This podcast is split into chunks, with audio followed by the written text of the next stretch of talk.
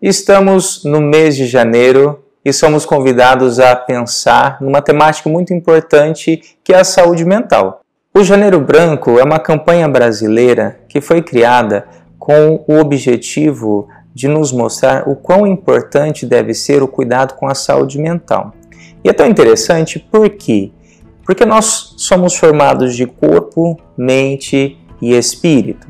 Então temos que cuidar do nosso corpo e cuidamos do nosso corpo como? Uma alimentação saudável, prática de exercícios físicos, uma boa noite de sono.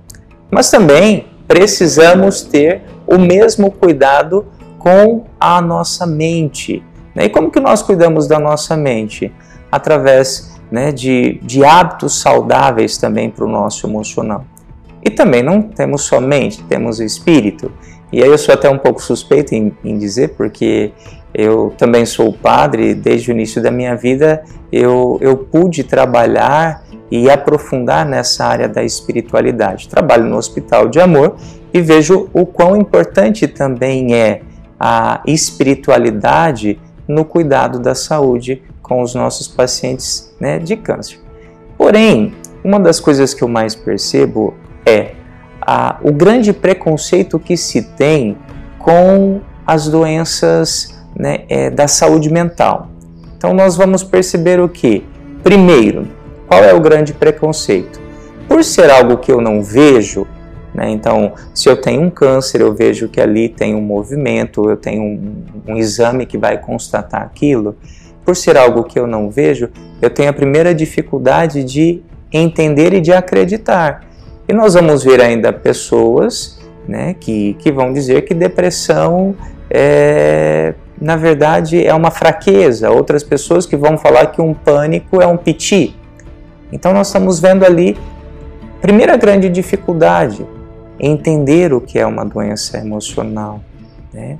Quando nós começamos a entender, nós vamos ter um cuidado maior, né? seja a pessoa que tem a, a depressão, está sofrendo do pânico, ou seja, o familiar também que vai ser, fazer parte dessa rede de apoio.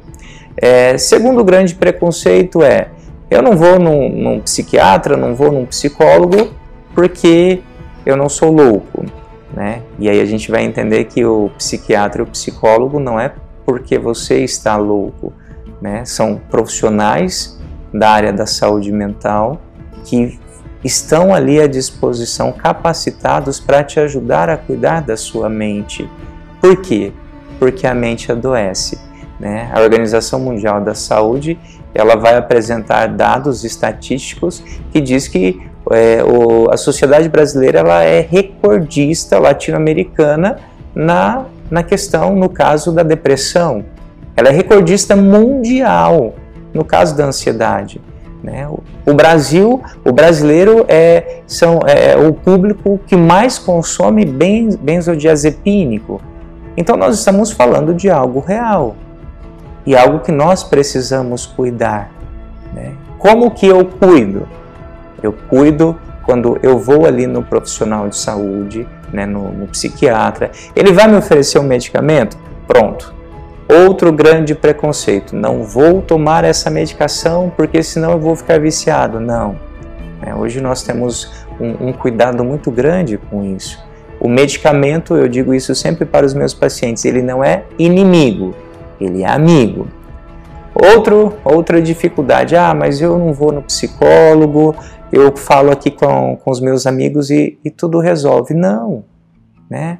A psicoterapia é uma oportunidade de possibilitarmos a nós um, um desenvolvimento da mente. São 50 minutos ali que nós vamos ter para pensar somente a nossa mente.